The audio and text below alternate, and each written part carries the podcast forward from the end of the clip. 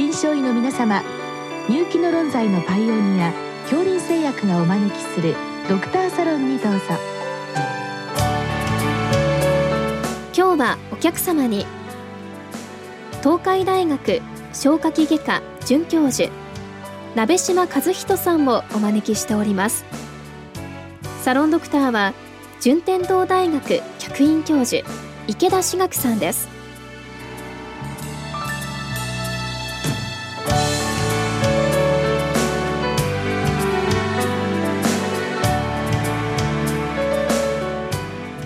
本日あの胃粘膜下腫瘍のご質問が来てるんですけど鍋島先生この胃粘膜下腫瘍ってそんな一種類とかじゃないですよね。だからま何種類かの腫瘍のお話だと思うんですけど最も高頻度なものっていうのはどのようなものがあるんでしょうか？はい。胃粘膜下腫瘍の中で最も多いものはジストと言われる腫瘍が一番多いと言われています。ジストはガストロインテーショナルストローマルテューマーの略で日本語で言いますと胃の肝陽系腫瘍と言われています。その他には、まあ、一般的に良性腫瘍といいますか良性の胃粘膜下腫瘍と言われるものは、まあ、脂肪腫であったり胃小性水であったりあとまあ腫瘍性のものであれば平滑筋腫あとはリンパ腫等があります。ごく稀ではありますし、まあ、講義の意味で言いますと、まあ、胃がんも時々胃粘膜下腫瘍の形態を示すので、まあ、注意が必要というような症例報告もございます。でもまあ胃がんの粘膜下腫瘍みたいに見えるのは少ないっていうことですね。すねはい、最も多いのはジストです。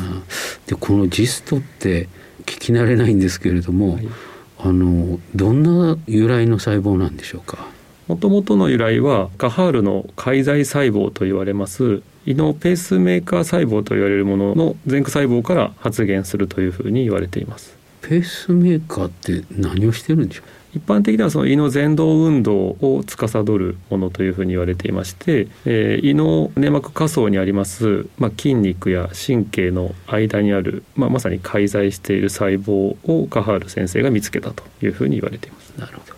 でここのペースメーカーというそういう細胞ということはそこのペースメーカー細胞が何か電気的なシグナルを起こして周囲の神経だとか筋肉に前動を始めろよってそんな感じな司令塔みたいなんですまあそういう理解でよろしいかと思います。じゃあこのジストができる胃の部位っていうのは決まってるんでしょうか？頻度的にはやはり胃の上部特にまあ急流部フォルニックスと言われている部分であったり体上部と言われているような部分に多くできるというふうに言われていて、まあ、ちょうどまさにペースメーカー細胞の分布の多い部分に高頻度で起こるというふうに言われています。じゃあペースメーカーの幹細胞ですかねその辺がいるところに、まあ、できることが多いということなんですけども、はい、このペースメーカーがおかしくなって、まあ、腫瘍化しているということなんですけどもこの診断はどういうふうにされるんでしょうか？まあ、一般的には検診で見つかることが多くて、まあ、無症状の方が多いのはもちろんなんですけれども、えー、診断はですね、まあ、検診で見つかって遺伝膜下腫瘍と見つかった場合には一般的にはまあ総合病院であったり、まあ、大きな病院に行って消化器内科医の先生に超音波内視鏡検査を行っていただくと。でまあ、同時にそのいわゆる EUSFNA と言われている超音波内視鏡的にまあ潜視をして細胞を取ってもらったり、まあ、もしくは石灰生検ということをしてもらって、まあ、ちょうどあの内視鏡治療用の、え、心状メストを使って粘膜を一部切っていただいてそこの切ったところからちょうどみかんの皮を剥くように腫瘍のを直に生検してもらうということで組織を取って診断をつけるというのが一般的になります。なるほど。じゃあちょっと一般的なあの消化器の先生だと難しいということなんですけどもあの検診で見つかるっていうのはあのバリウムなんかでも分かるんでしょうか？はい。まあ、バリウムもしくは内視鏡でやはりそのがんとは違う形態で、まあ、まさに綺麗なこう一般的な表現で言いますとブリッジングホールドって言われてるような、まあ、ちょうどその胃がんであれば粘膜のそのひだが途絶するんですけれども胃の粘膜下腫瘍の場合は、まあ、ブリッジングホールドというような表現をされるその粘膜がちょうどブリッジするような形で、まあ、形態が見れるので、まあ、そういったものが見れますと、まあ、胃粘膜下腫瘍というふうに診断されます。であのまあ、胃粘膜下に他のあのまあ、良性も含めて腫瘍ができるんですけど何かこう病理的に特徴的な細胞が見えるんですかこれは。一般的にはですね、えー、防水系細胞と言われるような細長いタイプの細胞が見れることが多くてでさらに、えー、免疫染色で C キットと言われているものを染めると、えー、ジストというふうに確定診断がつきます。ああじゃあキットが活性化されてるということでしょうか。あのジスト自体はきっと遺伝子の変異によって、まあ、起こってきますで、まあ、特にエクソン11の、まあ、遺伝子変異が有名で、まあ、その頻度はまあ6割から7割ぐらいというふうに言われています。あじゃあもう大体そのキットの変異によって起こるということはもうすでに分かっているということですね。そうなりますですからなかなかあの針生検みたいなのでやってもうまくいかないですよね。はい、そうですねだからその時にあのキットが染まればあまあ大体実装かなって、はい、そんな話になるんですそういうことになります。なるほどいかに組織をしっかり取ってもらえるかがポイントなんじゃないかなというふうに思います。でもなんか難しそうですね。胃の粘化症の中では特にそのたまに海洋形成をですね腫瘍のトップに起こしているものがありまして、まあ、そういったものはまあ露出腫瘍が一部露出しているので、まあ、一般的な内視鏡検査でも組織が取れて診断がつく場合もありますけどあの一般的にはきれいに粘膜をかぶっていると通常の生検では難しいと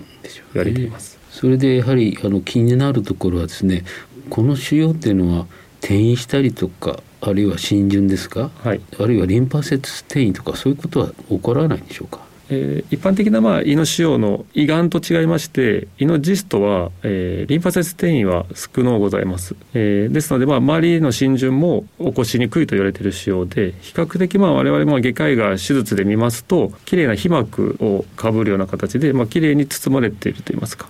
えー、そのいわゆるがんのようにこう前の臓器に浸潤しているような所見は少のございましてですので、まあ、転移形式も一般的には、まあ、肝臓の転移であったり腹膜転移であったり肺転移であったりということがございます。なるほど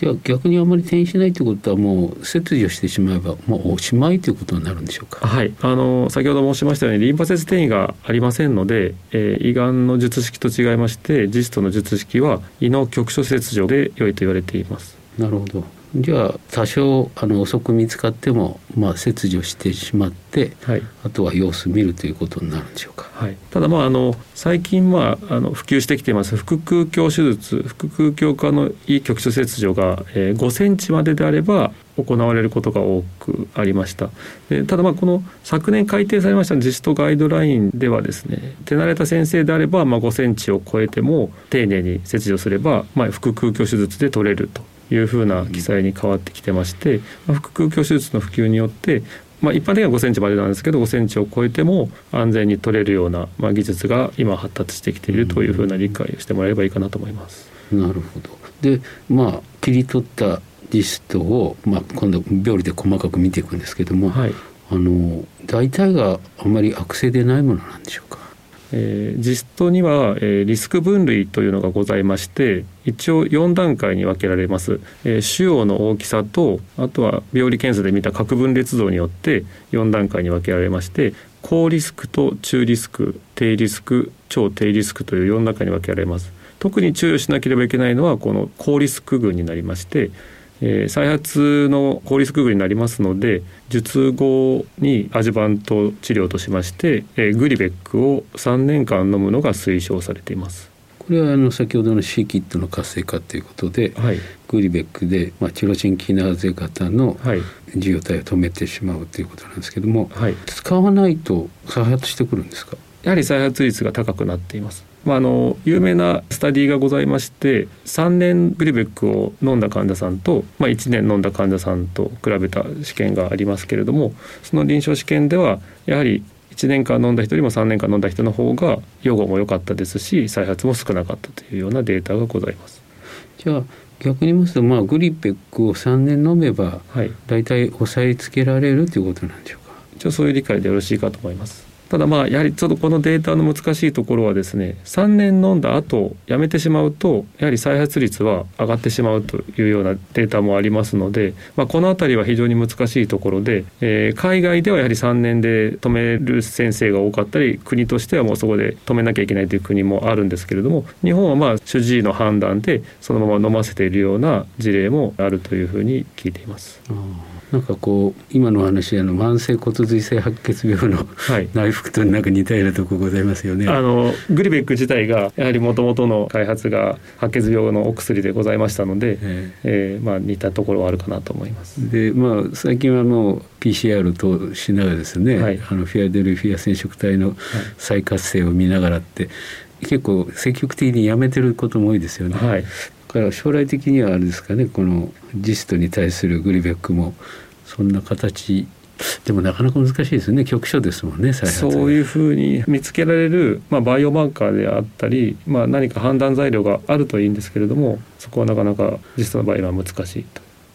でまあ高リスク型、まあ、グルペック内服。それから中低あるいは超低リスク、はい、この場合はどのようにフォローアップされるんですか？この場合は6ヶ月から1年ごとの画像検査 CT 検査のフォローアップでいいというふうに言われています。あ CT でいいんですね、はい、内視鏡は行われないんですか？ジストが、えー、胃の中に再発することはほとんどございませんので、はい、えー、内視鏡のフォローアップは特にガイドライン上は推奨されていません。じゃあやはり胃粘膜下に再発するというイメージなんでしょう再発の場所は一般的には肝臓もしくは腹膜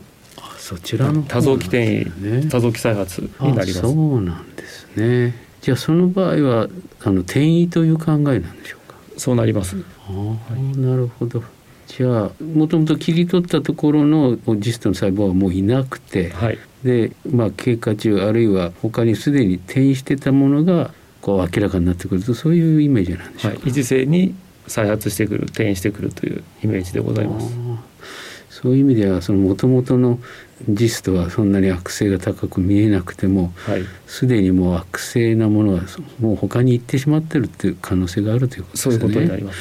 まあ、そういう意味ではやはりグリベックの内服をじゃあ途中でやめようとか なかなか判断難しいですよね。はいここはちょっとまだ答えが出ていないところで。で逆にあの他の臓器でこうまた大きくなってきたっていうのが見えた時に、はい、グリベックを飲むと大丈夫なんですか？はい、あの転移再発に対する、まあ、ジストの治療の第一選択はグリベックになりますので、まあ、まずはグリベックを飲んでいただければ腫瘍の縮小効果もしくは転移再発に対する、まあ、治療は、えー、かなり効果は高いと思います。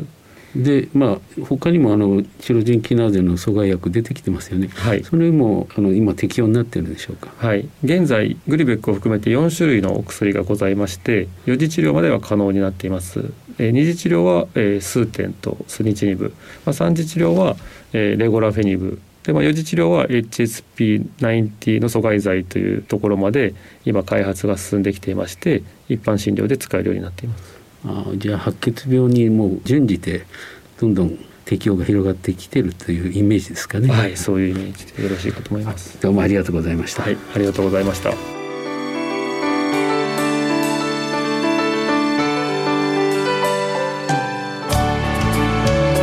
今日のお客様は東海大学消化器外科准教授鍋島和人さん。サロンドクターは順天堂大学客員教授池田志学さんでした。